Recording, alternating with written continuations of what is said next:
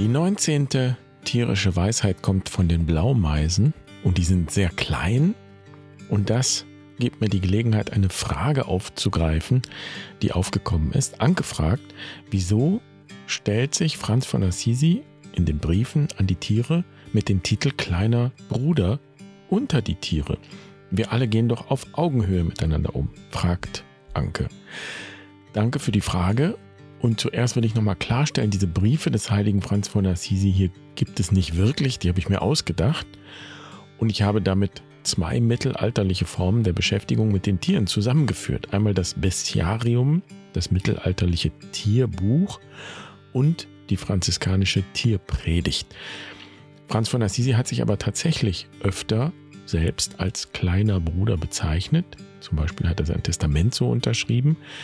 Und Augenhöhe ist da genau das richtige Stichwort, finde ich, denn es heißt zwar, die Brüder sollen allen Menschen untertan sein und sie nennen sich ja die Minores, die kleinen Brüder, aber das heißt im Grunde nur, dass sie eben nicht Majores sein wollen, also über niemandem stehen wollen. Und das übertrage ich hier auf die Tiere. Es geht also um den Versuch, mit den Tieren auf eine Augenhöhe zu kommen. Und das heißt auch nicht, sich unter sie zu stellen, sondern auf eine Augenhöhe zu kommen. Und die Welt aus ihrer Perspektive zu betrachten. Und das heißt vor allem, sie zu würdigen mit einem bestimmten Aspekt, der sie wesentlich ausmacht. Und das ist für mich Ausdruck ja, einer Art kosmischen Geschwisterlichkeit, die in der franziskanischen Spiritualität eben zum Ausdruck kommt. Denn Franz von Assisi spricht ja auch konsequent alle Geschöpfe als Geschwister an. Auch die Elemente wie Bruder Feuer und Schwester Wasser.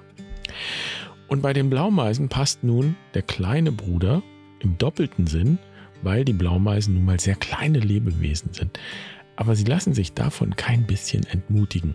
Und darum geht's in dieser 19. tierischen Weisheit. Und damit herzlich willkommen bei Barfuß und Wild. Ich bin Jan, schön, dass du dabei bist. Ich freue mich, diese Folge mit dir zu teilen.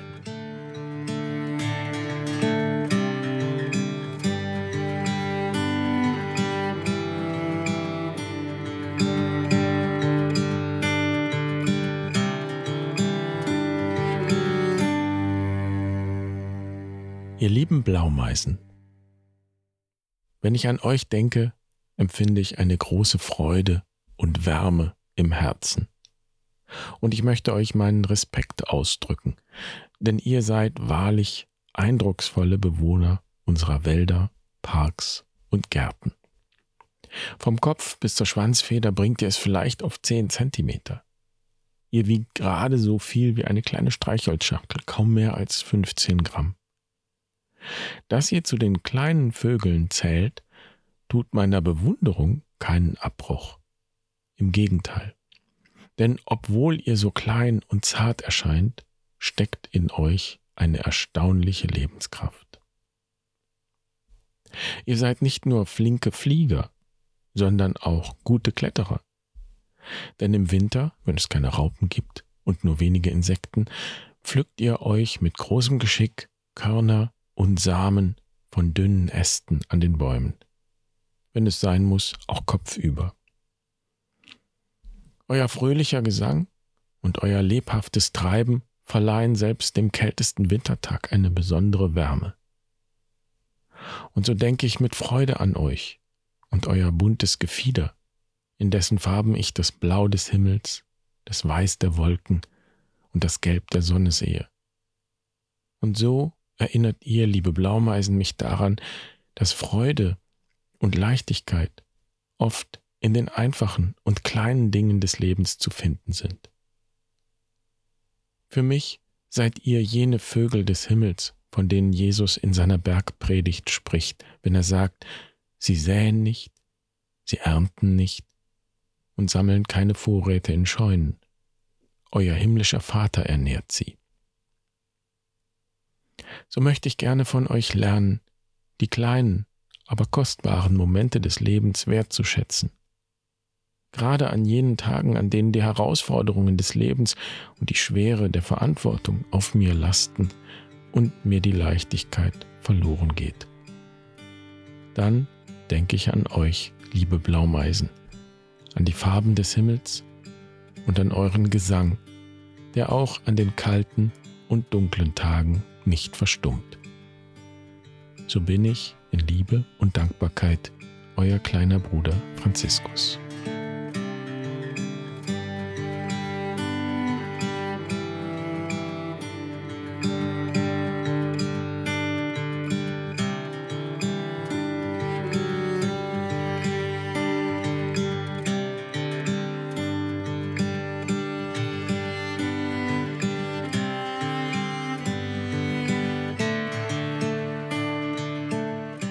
Gibt eine wunderschöne Geschichte zu den Blaumeisen, die ich unbedingt noch erzählen möchte.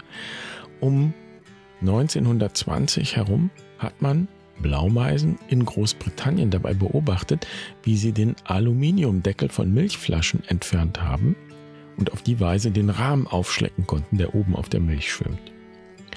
Innerhalb von 20 Jahren, also etwa bis 1940, hat sich diese neue Gewohnheit der Blaumeisen überall in Großbritannien verbreitet aber auch in den Niederlanden, in Schweden und Dänemark. Nun gab es diese Milchflaschen schon seit 1880 und so hat es ganz offensichtlich 40 Jahre etwa gedauert, bis die erste Blaumeise den Trick mit dem Aludeckel raus hatte. Aber wie haben die anderen davon erfahren?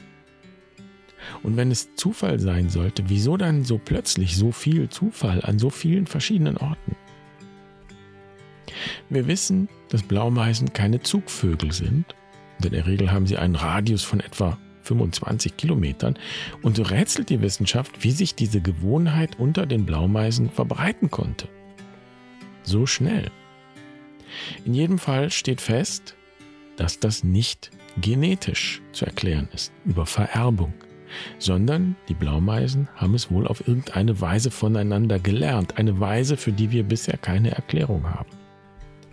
Eine Theorie dazu ist die der sogenannten morphischen Felder, die die Weitergabe von Wissen erklären können und so eben auch einen solchen plötzlichen Sprung in der Evolution. Die Blaumeisen mit den Milchflaschen sind ja nur ein Beispiel für eine solche plötzliche Entwicklung.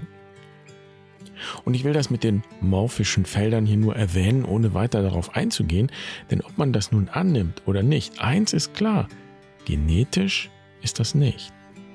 Und das bedeutet, dass ganz offensichtlich kein Lebewesen vollständig genetisch definiert werden kann. Wir Menschen auch nicht. Tatsächlich hat man das aber einige Zeit geglaubt, in der Euphorie um die Genetik. Wenn man nur das Genom entschlüsseln könnte, dann hätte man das ganze Wesen eines Menschen oder eben das Wesen eines Tieres oder irgendeines Lebewesens vollständig erfasst. Pustekuchen. Die Sache ist komplexer. Wir sind nicht nur allein genetisch vorherbestimmt. Und wir sind auch alle, auch die Tiere, mehr als nur ein Körper, mehr als nur Zellen. Es gibt auch einen Teil, den wir Seele nennen oder eine Perspektive, die wir seelisch nennen können. Etwa so wie die andere Seite der Medaille. Und das ist klar, in unserer Kultur schauen wir mit großer Expertise von außen auf die Dinge, körperlich, materiell, genetisch. Für die Innenperspektive, für die seelische Perspektive ist wenig Raum. Damit können wir in unserer Kultur wenig anfangen. Und ich würde sagen, das ist mit eine Ursache für viele Probleme, die wir haben. Global, politisch, aber auch persönlich, individuell. Und so betrachte ich Barfuß und Wild auch als einen Beitrag dazu, Raum zu schaffen um diese innere Perspektive und wir können auch sagen, das Geistliche oder Spirituelle zu erkunden und zu lernen, wieder zu lernen, müsste man sagen. In diesem Sinne, schön, dass du heute dabei warst. Ich wünsche dir einen wundervollen Tag. Bis morgen. Mach's gut. Pace bene.